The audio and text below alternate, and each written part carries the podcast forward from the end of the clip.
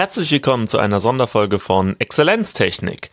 Äh, diesmal ohne Tobias und ohne dass er das weiß, habe ich mir einfach gedacht, ich mache noch eine schnelle Folge zum Thema Fotografieren.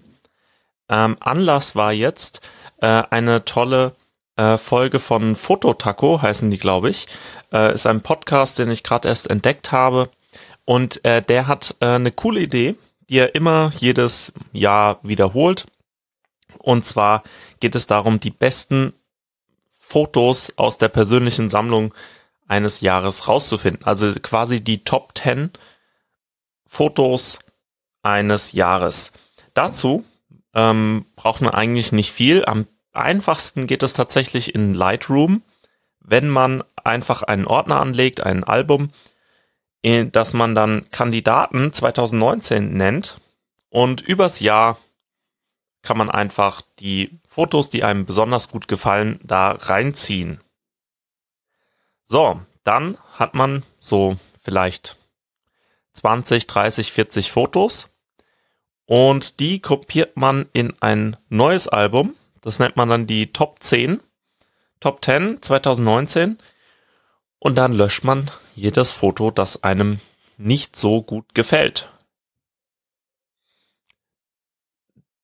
Da, diese Methode ist eigentlich eine richtig coole, weil man diese ganzen Tausenden von Fotos, die man so im Jahr macht, runterdampft. Und zwar nicht nur mit so einem Sternesystem, weil das kann ja sein, dass äh, das Sternesystem nicht ganz so perfekt ist oder dass man auch nicht jedes äh, bewertet hat. Ähm, aber so einfach diese Fotos, die man die einem wichtig waren in diesem Jahr, dass man die auf einen Blick sieht. Ich stelle mir das besonders gut vor, wenn man ähm, ein paar Jahre das schon gemacht hat und quasi die besten Bilder von 2014, die besten Bilder von 2015 und so weiter sich dann anschauen kann. Und dann nochmal einfach losgelöst von irgendwelchen drei und vier Sterne Bewertungen, äh, dann auch seinen Fortschritt sieht, sieht, was äh, wichtig war in diesem Jahr, ähm, was man vielleicht auch gelernt hat. Also ich habe ähm, mir dieses Jahr habe ich damit angefangen. Das war erst in, im Dezember. Da habe ich halt die meisten drei Sterne und vier Sterne und fünf Sterne Bilder mir aus diesem Jahr angeschaut und dann eben die hinzugefügt. Und wenn ich jetzt durchgehe, sehe ich wirklich, wo mein Fokus drauf liegt. Und zwar habe ich zum Beispiel gelernt über die Videos von Sean Tucker. Der ist ein YouTuber, ein Fotograf, war früher mal Theologe, also äh, ein sehr ähm, interessanter Mensch, der halt vor allem auch Schwarz-Weiß-Fotografie macht. Der hat ganz tolle YouTube-Videos, wie man Bilder bearbeitet, um seinen eigenen Stil zu finden und so ähnliches. Und ähm, darüber habe ich gelernt, nochmal die Fotos aus London von 2014, die ich gemacht habe, ähm, mir anzuschauen und äh, zu bearbeiten, vor allem was Farben angeht. Und ich, die haben es dann tatsächlich in meine Kandidatenliste für 2019 geschafft. Diese Fotos sind zwar von 2014, aber dieses so richtig toll gemacht äh, habe ich die erst äh, dieses Jahr. Das heißt, ich habe da einfach gelernt, Fotos zu bearbeiten und durch die Bearbeitung interessanter zu machen und auch so ein bisschen meinen Farbstil zu finden. Da bin ich natürlich noch dabei, das habe ich erst im Dezember angefangen, aber äh, man merkt schon, dass es ein ganz anderer Stil ist, ganz anderer, persönlicherer Stil. So, das habe ich gemacht. Ähm, tatsächlich habe ich diese Bilder dann aber nicht in die Top, äh, Top 10 reingenommen, weil ich das ein bisschen unfair fand, ähm, weil die ja nicht aus diesem Jahr stammen, so wirklich. Wenn ich mir jetzt aber meine Top 10 mal anschaue, da merke ich als erstes, dass ich die meine Top 10 nicht wirklich veröffentlichen kann. Das geht darum, äh, das, das geht deshalb nicht, weil es sehr viele sehr persönliche Familienbilder sind. Das heißt, es sind Bilder, die auf Geburtstagen, anderen Familienfesten, Hochzeiten entstanden sind, ähm, die man eben einfach nicht äh, teilt, weil ich die Erlaubnis nicht habe und ich das auch nicht möchte. Das heißt, manchmal ist Fotografie auch einfach etwas, was man nicht teilt oder nur mit einem sehr begrenzten Kreis teilt. Da kommen wir später noch zu, wenn es ums äh, Drucken und Verschenken geht. Also hier habe ich ähm, drei Fotos. Ja, in die Top 10 sind es tatsächlich nur noch zwei. Ähm, zwei Fotos, Schwarz-Weiß-Aufnahmen gemacht mit einer analogen Nikon FG, FG20 vielleicht sogar, ich weiß es nicht ganz genau. Also mit einer sehr alten Spiegelreflexkamera, äh, die aber schon eine Programmfunktion hat. Ähm, und mit der habe ich zwei Bilder von äh, zwei Schwestern gemacht. Auf dem einen ist die ähm, ist das eine Kind, das gerade sechs geworden ist mit einer Krone drauf, äh, schaut so in die Kamera schelmisch und äh, ist irgendwie stolz und schelmisch und weiß, dass da jetzt was Neues äh, vor der Tür steht mit Schule und so Sachen. Auf dem anderen, da äh, sieht man die kleine Schwester, die ist so ähm, äh, zweieinhalb. Die ist unter einem ähm, Gartentisch fotografiert, durchfotografiert man sieht gerade nur sie stehen zwischen ähm, verschiedenen großen Leuten und sie ist, äh, sie guckt in die Kamera und ähm, hat, hat noch so ein äh, Heftpflaster an der Backe und ähm, mit so einem Rocker-Shirt, mit so einem ähm, Heavy-Metal-Shirt und äh, einem Heavy-Metal-Armband und guckt so in die Kamera und ist ganz neugierig. Also es ist ein total faszinierendes Bild. Ähm, vielleicht in ein paar Jahren, ein paar Jahrzehnten werde ich das vielleicht sogar mal veröffentlichen dürfen. Aber ähm, im Moment habe ich noch nicht danach gefragt. Das ist einfach noch nicht die Zeit. Also wirklich ein sehr schönes Bild, wird auch von vielen als äh, von vielen aus der Familie und Freundeskreis als äh, eins der besten von diesen Kandidaten äh, angesehen.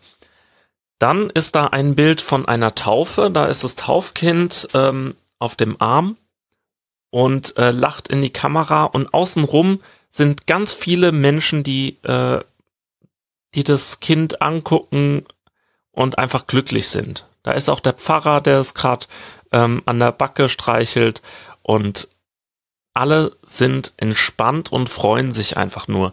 Also da, da sehe ich einfach diese, Bilder, die Emotionen ausstrahlen, sind einfach tatsächlich die interessantesten Bilder. Also hier sieht man einfach, dass alle glücklich sind und dass der Tag wirklich nur um dieses Kind sich dreht. Also ganz faszinierend. Vom gleichen Tag von dieser ähm, von dieser Taufe ist auch ein Bild da sieht man das gleiche Kind mit der, das gerade sechs Jahre alt geworden ist. Ähm, so ein bisschen traurig mit einem Kuscheltier im Arm, ähm, mit einer Blumenjacke und ähm, äh, bedruckten ähm, äh, langen Strumpfhosen da so langlaufen und hinten dran äh, ist der Dorfplatz und ganz viele Leute, ganz viele Erwachsene, deren Gesichter man aber gar nicht sieht die sind so abgeschnitten und das Kind hat die Augen geschlossen und äh, den Kopf ein bisschen geneigt und schaut einfach auf den Boden und ist äh, wahrscheinlich müde oder fertig oder ist alles ein bisschen zu viel. Und da sieht man einfach auch, dass so diese, diese Isoliertheit von dem Kind, was bei einem Familienfest einfach nicht so viel Spaß hast wie die ganzen Erwachsenen.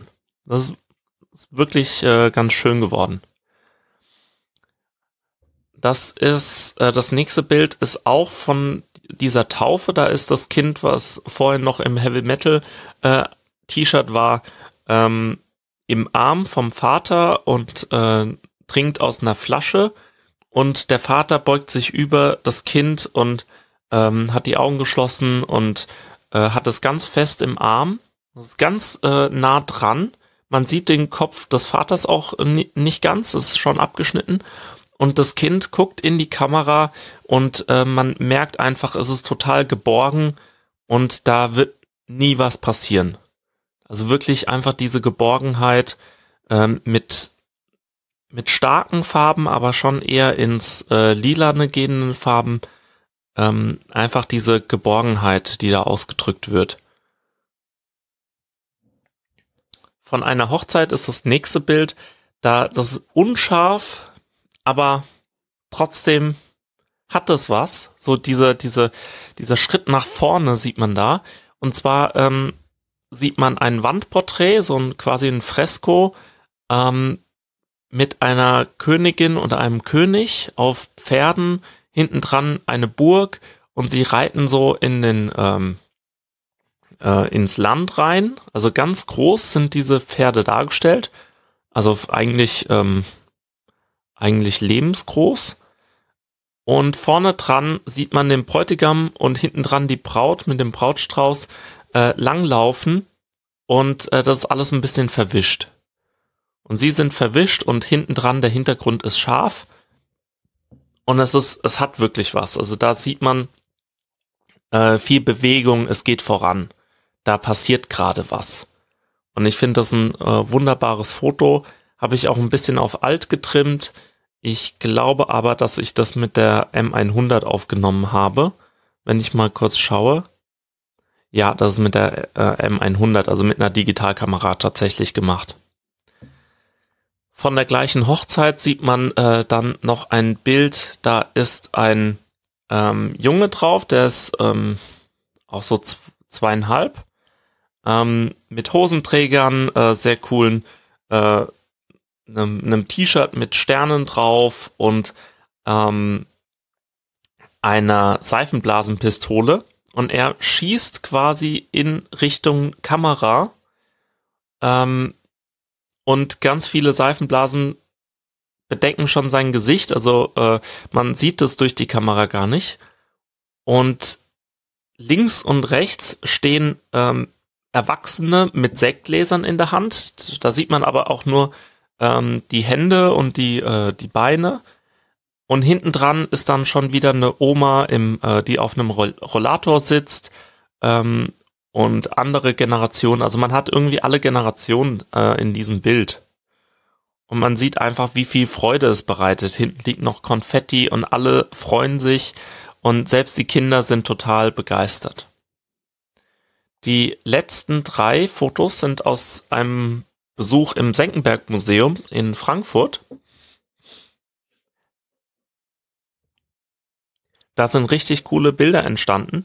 Und zwar sieht man auf dem einen ähm, in der Mitte ein Fossil von einem Fisch, Fischdinosaurier, ähm, schön beleuchtet oben, dann schon wieder Wandpaneele aus Holz ähm, ganz sehr dunkel alles. Man sieht nur das Fossil wirklich gut.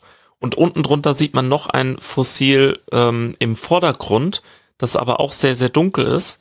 Also das heißt, man hat da eine schöne, schönen Fokus auf das Fossil in der Mitte. Das kann ich vielleicht sogar ähm, hochladen.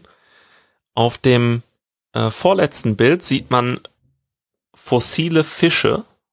Also da sieht man Fische, die äh, schon äh, bessere Tage gesehen haben, die äh, quasi eins geworden sind mit dem äh, Stein, mit dem grauen Stein. Und die Fische sind golden.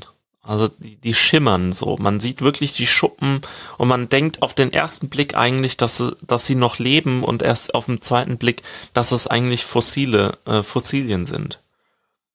Auf dem letzten Bild, das ist wirklich eins meiner Lieblingsbilder, äh, sieht man einen Dinosaurierfisch, äh, der so, von dem man eigentlich auf der linken Seite nur den Kopf sieht, äh, der fast so aussieht, als ob er lachen würde. Und auf der rechten Seite ähm, eine Person von äh, hinten, die man nicht wirklich erkennt. Und ähm, oberhalb ganz viele Knochen, ich glaube eines Wales ähm, oder so ähnlich, die dann aber in Regenbogenfarben angestrahlt sind. Also da ist äh, viel ähm, viele Elemente dabei, äh, die sehr interessant sind. Also die irgendwas äh, mit dem Bild machen, dass man äh, denkt, das ist interessant. Also es ist ganz faszinierend. So, jetzt habe ich hier meine Top 10 kurz vorgestellt. Was ich da rausziehe, ist eigentlich etwas, das Sean Tucker äh, schon gesagt hat, was man machen sollte, um gut zu fotografieren. Und zwar äh, meint Sean Tucker, dass man äh, sich auf eine Sache konzentrieren sollte. Das heißt, man sollte, wenn man äh, gut Landschaftsaufnahmen macht, sollte man bitte Landschaftsaufnahmen machen und sich darauf fokussieren. Oder wenn äh, man, äh, da gibt es ein sehr schönes Video zu ihm, ähm, wie er eine Fotografin interviewt, die immer Wellen fotografiert. Und es ist die wirklich ein, wahrscheinlich die beste Fotografin von Wellen. Die sehen unglaublich aus, die machen ganz äh, grandiose Figuren und man erkennt da schon Gesichter in den Wellen. Das ist unglaublich. Aber sie fotografiert zum Beispiel keine Menschen. Sie fotografiert auch keine Landschaften oder so ähnliches, sondern sie fotografiert Wellen. Und ich dachte eigentlich die ganze Zeit immer, dass ich sehr gut ähm, Architektur fotografieren könnte. Das stimmt auch teilweise. Da habe ich auch sehr schöne Fotos von.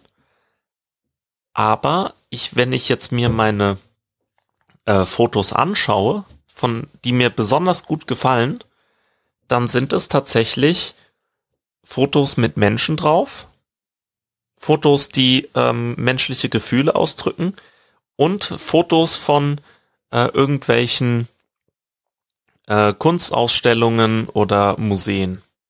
Das heißt, da ist anscheinend irgendwo meine Nische.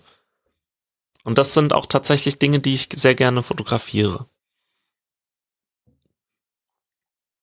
Also das kann ich jedem nur empfehlen, mal wirklich auszuprobieren, wo denn die eigenen äh, Top 10 liegen, ähm, was man da äh, interessant findet und was man vielleicht auch tatsächlich rausfindet, wenn man das mal wirklich macht. So, dazu, was einem sehr hilft, ist, äh, ähm, einen Work Workflow zu haben. Ich habe mal einen Workflow von Chris Marquardt äh, gehabt, ähm, 1000 äh, äh, Pictures in an hour oder so. One hour, 1000 äh, Fotos, 1000 Pics, wie auch immer. Ähm, ich bin damit nicht so zurande gekommen und es war noch eine ältere Version von Lightroom, die da besprochen wurde. Jetzt habe ich Lightroom CC. Ähm, ich benutze das Programm vor allem, weil ich da direkt ein Backup mit drin habe, äh, ein Online-Backup und dann auch die Fotos auf dem iPad oder auf dem Handy bearbeiten kann und dann auch immer dabei habe, um sie zum Beispiel zu zeigen. Das ist sehr angenehm. Es ist natürlich auch sehr teuer. Muss man einfach sagen. 12 Euro im Monat ist nicht einfach mal so. So, ähm, aber ich habe einen sehr schönen Workflow ähm, gefunden, den ich dann noch verlinken werde, wie man Fotos bewertet. Das heißt, man hat Fotos gemacht, importiert sie und dann geht es darum, die Fotos zu bewerten. Was macht man da? Und da habe ich ein, eine schöne ähm, Beschreibung, was die Sterne bedeuten können. Und zwar einmal, wenn, also wenn es ein richtig schlechtes Foto, Foto ist, dann sollte man es löschen. Man sollte es löschen. Es wird dann direkt gelöscht. Oder mit so einem X äh, markiert. Ein Stern sollte eigentlich äh, gelöscht werden, aber ich äh, sammle halt alles, deshalb ähm, ignoriere ich dieses Bild. Also es wird nie wieder äh, angeschaut aber ich behalte es. Das ist ein Stern. Zwei und drei Sterne sind ein bisschen äh, wichtiger. Das heißt, äh, da äh, darf man mal schnell irgendwie ähm, das kurz bearbeiten und äh, es verschlagworten. Vielleicht sind die auch irgendwann mal in einem Fotobuch oder in einer Diashow, aber sie werden nie großartige Fotos werden, ähm, ohne irgendwelche anderen Fotos drumherum. Das heißt, zwei Sterne. Äh, hat irgendwas mit Erinnerungen zu tun. Sind nicht tolle Fotos, aber sind ähm, wichtige Erinnerungen. Also zum Beispiel hier als Beispiel, ich übersetze es immer on the fly, äh, ein, ein Hotelzimmer, ein, ein Essen mit Freunden oder sowas. Drei Sterne ist ein gutes Foto, ist ein okayes Foto, ähm, das ich sogar jemandem mal zeigen würde. So. Aber so wirklich viel passiert damit nix, nicht. Ähm, jetzt vier und fünf Fotos. Da darf man dann schon mehr machen. Da sollte man, das sind die Fotos, die irgendwann mal ausgedruckt werden, aufgehängt werden oder auch gepostet werden auf Social Media. Vier, vier Sterne ist ein gutes Foto, was vielleicht ausgedruckt wird und ähm, auf Social Media kommt. Und fünf Fotos, fünf Sterne sind die aller, allerbesten Fotos ever. Und sie sind sehr selten. Das heißt, fünf Sterne vergibt man sehr selten. Und diese ähm, Sterne ähm, dieses System, habe ich mir schnell auf ähm, eine, eine kleine Notizkarte geschrieben. Also ein Stern Pack Rat, also behalten, weil ich halt alles behalte. Zwei Sterne Memory, drei Sterne äh, Decent, might show somebody. Äh, vier Sterne Good, Share. Und äh, fünf Sterne Best Ever Rare. Und mit diesem Fünf-Sterne-System äh, bewerte ich meine Fotos und es geht viel, viel einfacher, weil ich jetzt endlich weiß, wofür die Sterne stehen. Ähm, ich verlinke dieses System, das ist wirklich sehr angenehm. Es geht auch viel, viel leichter, jetzt äh, diese mal, mal so zwei, 300 Bilder zu bewerten. Jetzt haben wir quasi die Bilder schon bewertet. Wir haben ähm, auch schon die besten Fotos rausgenommen. Wir merken, dass es verschiedene Typen von, verschiedene Arten von Fotografie gibt und wir uns vielleicht auf eine fokussieren sollten. Das ähm, gibt unterschiedliche Gründe, aber die hat, hat Sean, Sean Tucker besser erklärt als je, äh, ich jetzt. Geht es vor allem darum, äh, dass andere Leute auch verstehen, was du fotografierst. Das ist dann auch leichter für, äh, für andere zu verstehen, aber eben auch für dich. Ähm, und jetzt geht es eben darum, äh, dass man etwas macht mit diesen Fotos. Ein Beispiel ist, dass ich äh, die Hochzeit meiner Mutter fotografiert habe dieses Jahr und ihr dann ein Fotobuch geschenkt habe äh, und ähm, ausgedruckte große Fotos. Das äh, ging ziemlich leicht und auch ziemlich schnell, äh, weil ich eben die erstmal so bewertet habe. Und dann ähm, bin ich daran gegangen, die auszudrucken, weil ausdrucken ist einfach wichtig. Das machen wir viel zu, selten, ähm, aber ein ausgedrucktes Foto ist eine ganz andere Sache. Ich habe zum Beispiel im äh, Schlafzimmer zwei riesige Fotorahmen, mit großen Ausdrucken von äh, zwei Schafen, eins aus äh, Innsbruck und eins aus Schottland. Und die machen so unglaublich was her. Und man würde nicht unbedingt denken, dass äh, man die selber ähm, fotografiert hat. Aber da kann man auch sehr stolz drauf sein und sie wirken einfach ganz anders wie auf dem Bildschirm. Auf dem Bildschirm sehen wir die ganze Zeit Fotos. Vor allem, wenn man auf Instagram ist, sieht man, wird man die ganze Zeit bombardiert mit unglaublich guten Fotos. Aber wenn man ein Foto ausdruckt, hat man gleich eine andere Beziehung zu diesem Foto. Man kann es anfassen. Es ist quasi real geworden. Es ist vielleicht auch was Nostalgisches für die, die damit noch aufgewachsen sind. Aber es ist auf jeden Fall was anderes. Und deshalb ist es auch so schön, wenn man analog fotografiert, nicht nur die Scans sich zu bestellen, sondern auch tatsächlich die Abzüge. Weil man da irgendwie äh, nochmal was anderes in der Hand hat und es ist schwerer, äh, schlechte Fotos äh, wegzuwerfen. Wobei ich auch sagen würde, da ich tatsächlich mit äh, einer analogen Kamera äh, mehr über die Fotos nachdenke und auch bessere Fotos mache.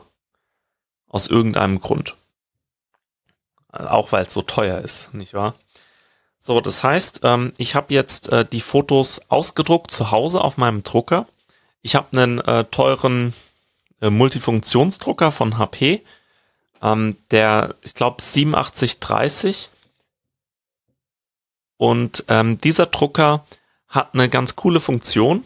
Und zwar kann man sich die ähm, statt äh, dass man sich die Tintenpatronen selbst kauft, kann man quasi ein Abo-Modell abschließen und ähm, 100 Seiten im Monat äh, für 5 Euro kaufen.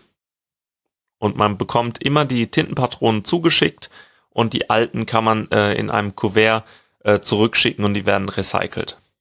Das hört sich erstmal sehr schwierig an und man denkt, oh Mann, was, das ist ja wieder so ein äh, Rasierer-Modell äh, und äh, oder Nespresso-Kapselmodell, der, der Drucker gehört gar nicht dir und so Sachen. Tatsächlich ähm, hat Stiftung Warentest gesagt, dass das ein ziemlich gutes Modell ist. Zum einen werden halt die Sachen, also man, man hat immer Tinte zu Hause und die Tintenpatronen werden auch immer recycelt. Auf der anderen Seite äh, bezahlt man auch wirklich nur für das, was man auch druckt. Wer das nicht weiß, wenn man längere Zeit nicht druckt, ähm, werden, müssen die Tintenpatronen so eine Reinigung äh, durchziehen. Äh, das heißt, äh, durchlaufen. Sie, das heißt, sie werden immer minimal etwas drucken. Und das heißt, ohne dass man druckt, wird die Tintenpatrone über Wochen leerer aber man hat trotzdem für die Tintenpatrone 40 Euro bezahlt. Und so ähm, versucht man auch immer zu sparen. Man versucht auch keine Fotos auszudrucken. Wer Fotos zu Hause ausdruckt, äh, wurde immer äh, komisch angeschaut, weil er gedacht hat, wie viel Geld hast du eigentlich? Das ist doch viel teurer, als wenn du das im DM ähm, äh, entwickeln lässt.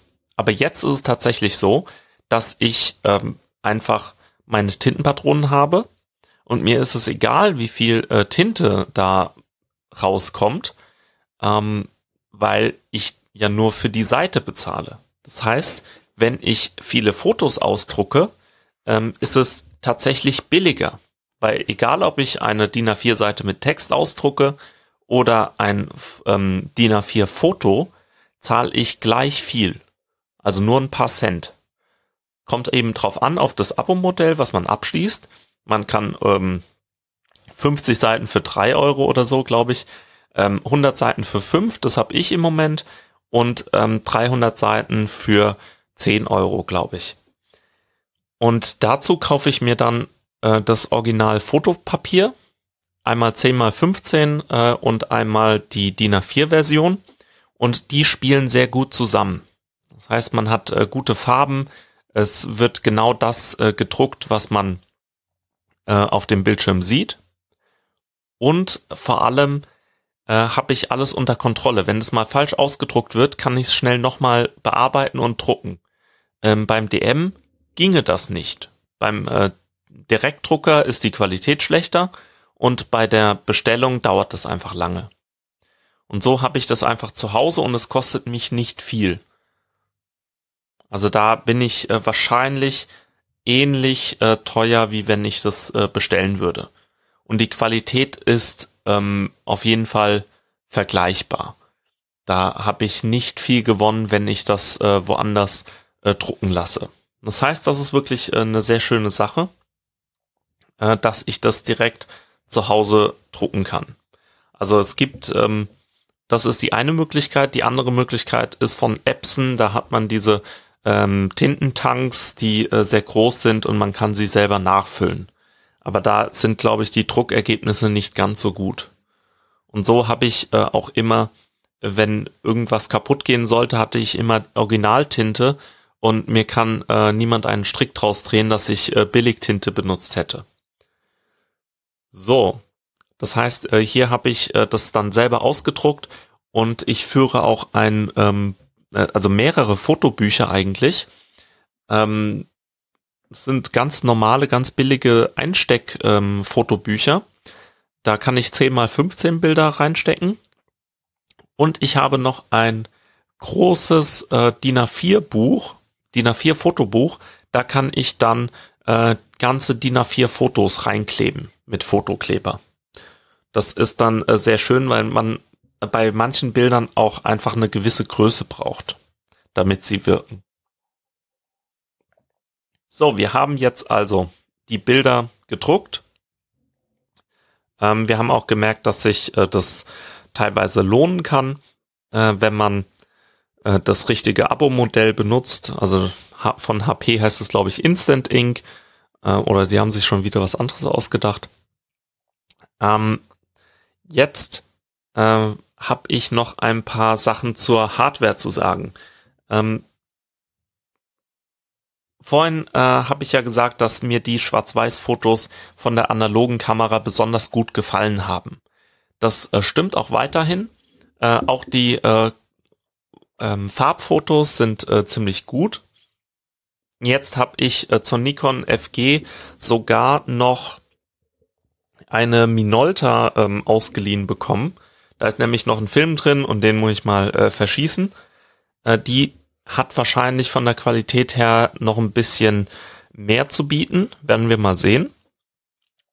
Aber ich hatte ja noch die äh, D100 von Canon. Das war meine Kamera, mit der ich 2014 vor allem diese ganzen schönen Bilder gemacht habe. Und dieses Jahr gab es ein paar Kamera-Upgrades. Zum einen habe ich äh, für viel zu wenig Geld die äh, Canon NM100, also Mirrorless heißt es, glaube ich, ähm, äh, 100 bekommen, äh, also gekauft für irgendwie ein bisschen was über 200 Euro.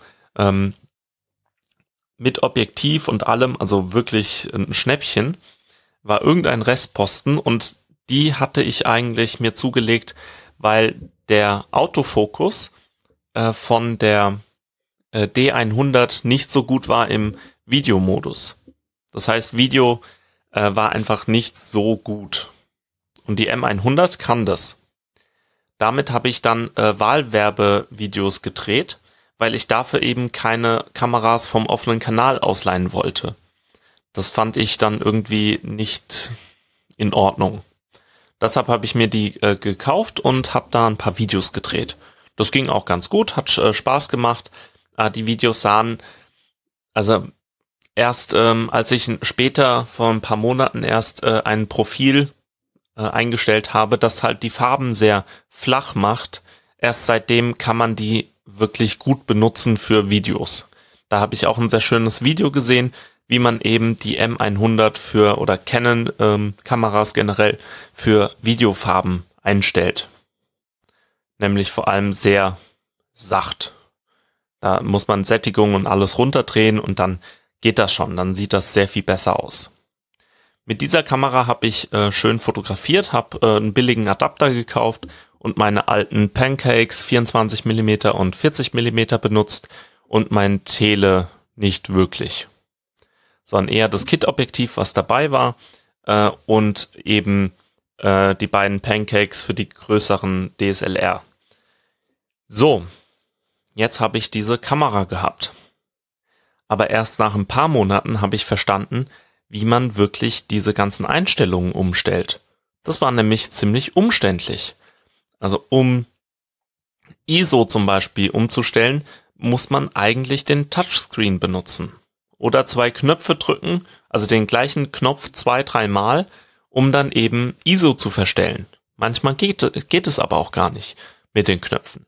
Also es war alles sehr umständlich, sehr für Einsteiger gemacht und man konnte viele Funktionen einfach nicht direkt auswählen. Zum Beispiel gab es keine Zeitraffer-Funktion, dass man einfach sagt, man stellt die Kamera auf und wenn das Fertighaus kommt, äh, dann kann man sagen, hier, du machst alle zwei Sekunden ein Bild oder alle zwei Minuten ein Bild und das machst du, bis deine Speicherkarte voll ist.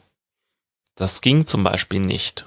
Klar, ich hätte mir eine äh, Funk aus äh, Fernbedienung kaufen können, die hätte ich da aber nicht anschließen können, weil ich glaube, die hat diesen Anschluss nicht.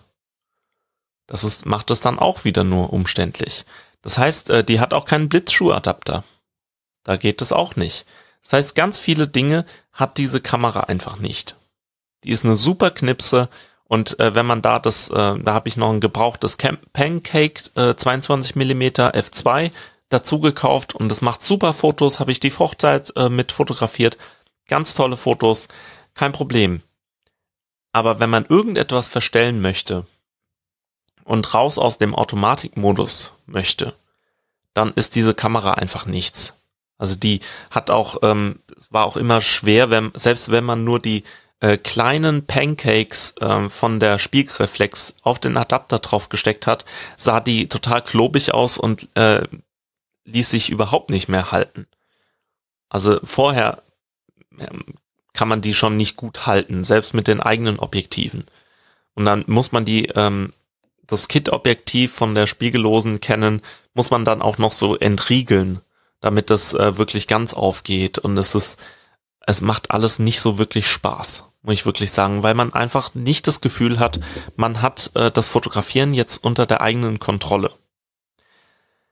So, jetzt sind wir ja äh, in der Situation, dass wir seit zehn Jahren Wirtschaftsaufschwung haben, dass ich jetzt seit äh, anderthalb Jahren arbeite und gerade Ersparnisse äh, anhäufe und äh, die Ersparnisse auf dem Konto immer weniger werden und eigentlich muss man Geld ausgeben. Investieren lohnt sich nicht so wirklich. Also schon ein bisschen, wenn man äh, Aktien oder so sich anschaut oder ETFs, das geht schon ganz gut. Da kann man dann auch schon mal wenn man zur richtigen Zeit verkauft, acht oder neun Prozent machen. Äh, aber so, ja, bringt's irgendwie nichts. Deshalb habe ich jetzt ähm, ein paar ETFs verkauft und ähm, mein Erspartes genommen und mir davon eine neue Kamera gekauft. Und zwar die Fujifilm X-T3. Das ist so ungefähr die heißeste Kamera von 2019. War bei DP Review. Äh, einer der populärsten ähm, Fotografie-Webseiten im Internet, äh, auf der auf Platz eins der meistgesuchten Kameras. Das heißt, da haben sich die Leute das, äh, den Testbericht am meisten angeschaut. Und die kann auch unglaublich viel. Ist auch unglaublich schön. Ich habe sie jetzt gerade nicht in der Hand, aber äh, man hat äh, ein also die, die sieht quasi aus wie meine Nikon FG. Genauso schwarz. Ich habe sie in ganz schwarz und mit Einstellrädern an einem sehr, sehr guten elektronischen Sucher. Das Menüsystem ist noch ein bisschen umständlich, aber man hat überhaupt nicht das Gefühl, dass die ähm, einen in irgendeiner Art und Weise einschränkt. Die hat einen guten Autofokus, ähm, man kann äh, Zeitrafferaufnahmen einfach einstellen und hinstellen und gut ist. Man kann ähm, Brackets machen. Also man kann sagen, hier nimmst du neun Aufnahmen auf und jede in einer anderen Belichtung. Äh, ist dann das erste Bild sehr dunkel, das äh, letzte Bild sehr hell und man kann die dann äh, zu einem HDR-Bild äh, zusammenfügen. Also man, man hat nie das Gefühl, dass sie irgendwie einen einschränkt. Selbst Panorama kann sie. Und sie kann äh, 4K 60 FPS. Ähm, also unglaublich, was diese Kamera da äh, kann. Und dann auch noch eine sehr große äh, Bittiefe ähm, kann sie abdecken. Das heißt, man hat da wirklich eine Kamera, die Fotos machen kann, so wie man das möchte. Auch mit Backbutton-Fokus und solchen Dingen. Und man hat eine Kamera, die äh, nach der ähm, äh, Panasonic ähm, Kamera nach diesen äh, ganzen GH4, GH5 und sowas, ähm, nach diesen Kameras wahrscheinlich das beste Video hat. Mit bis zu 400 Mbit. Das ist natürlich Overkill, aber die hat auch Log und alles. Also das heißt, man hat da äh, Formate, die einem äh, ganz viel Nachbearbeitung ermöglichen. Und äh, zwei SD-Kartenstecker und so Sachen und USB-C, keine alten äh, Sachen und USB-C auch so, dass man da schnell Daten rüberkriegt. Und äh, jetzt habe ich diese Kamera seit gestern und ich freue mich wirklich darauf, die mal zu benutzen. Ähm, und man sagt immer, und es ist auch richtig, die Kamera macht den Fotografen nicht aus. Das heißt, der Fotograf ist wichtiger als die Kamera. Das stimmt. Das stimmt auf jeden Fall. Wenn ich mir Fotos anschaue, die ich mit einer kleinen Digitalkamera gemacht habe oder sogar noch auf Film, habe ich rausgefunden, dass ich noch äh, Filmaufnahmen gemacht habe, so 2002, äh, 2003. Da war es wirklich so, ähm, die Kamera macht nicht den Fotografen, aber wenn die Kamera den Fotografen zu sehr einschränkt, ist es auch nicht immer gut. Eine analoge äh, Kamera, ja, die schränkt mich ein. Aber ich habe da noch irgendwie was davon. Ich fühle mich ähm, trotzdem dieser Kamera gewachsen und ich habe das Gefühl, ähm, das wird bestimmt was Lustiges bei rauskommen. Aber bei der M100, wenn ich da nicht im Automatis Automatikmodus bin, habe ich oft das Gefühl, hm, das wird nicht wirklich was. Ha, ob das was wird, oh, kann ich, oh, eigentlich müsste ich das jetzt schnell einstellen, damit das Foto gut wird. Und ich kann es nicht. Das ist eigentlich äh, etwas sehr Frustrierendes. Das macht mir dann keinen Spaß mehr. Und deshalb äh, habe ich eben beschlossen, diese Kamera zu ersetzen. Mal schauen, ob die hier noch weiter äh, als äh, Videokamera oder so Einsatz findet. Das weiß ich noch nicht. Aber als kleine Knipse für Menschen, die keine Ahnung haben, ist die großartig. Oder wenn man einfach nur auf Automatik stellt und dann äh, mit äh, Fotos macht, genial. Aber für Fotografen ist die einfach, habe ich das Gefühl, als einzige Kamera zu eingeschränkt. Als Zweitkamera geil. Und deshalb ähm, habe ich jetzt die äh, Fujifilm X-T3 mit dem Kit-Objektiv alles gebraucht gekauft bei As Good As New, weil Rebuy das irgendwie nicht im Angebot hatte. Ähm, wunderbar, wirklich so gut wie neu. Hat, war sogar noch ein Zusatzakku äh, ähm, dabei, ähm, der wahrscheinlich einfach dazu gekauft wurde. So ein No-Name-Akku. Und die Kamera sieht perfekt aus. Und auch das Objektiv, keine Macken, kein gar nichts. Und ich habe trotzdem gegenüber dem Angebotspreis, der gerade äh, um Weihnachten rum oder um Neujahr rum äh, hier äh, überall gegeben wird mit Cashback und so, trotzdem habe ich noch 250 Euro gespart. Und das ist einfach, ähm, das ist einfach ein Wort. Da kann man nicht meckern und ähm, jetzt habe ich eine sehr teure Kamera, meiner Einschätzung nach. Und nach so ein paar Bildern von rudimentären Objekten, also vom Mikrofon oder von einer Pflanze oder so, habe ich wirklich das Gefühl, ich sehe das. Ich sehe, dass der Autofokus sitzt, ich sehe, äh, dass die Qualität vor allem ähm, im ISO-Rauschen ähm, äh, besser ist, dass ich da eine klarere Abbildung habe und weniger von diesen ähm, Unschärfen, die ich bei der M100 habe, obwohl die M100 sehr ähm, gute Bilder liefert. Aber es ist einfach nochmal so ein Ticken besser. Und man hat wirklich das Gefühl, ich kann klarer steuern, was jetzt ähm, abgebildet werden soll oder wie das Bild aussehen soll. Und da kann ich wirklich nur sagen, äh, elektronische ähm, äh, Sucher sind die Zukunft, wir brauchen nichts anderes. Ich brauche keinen optischen mehr.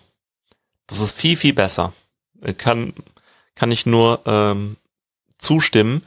Vor allem, weil der von der XT3 sehr groß ist ähm, und äh, sehr schnell ähm, äh, sich wiederholen kann. Also die Bildwiederholrate ist bei 60 FPS oder man kann sie sogar auf 100 hochschalten, wenn man da irgendwie ähm, mehr haben will. Und das macht dann wirklich Spaß.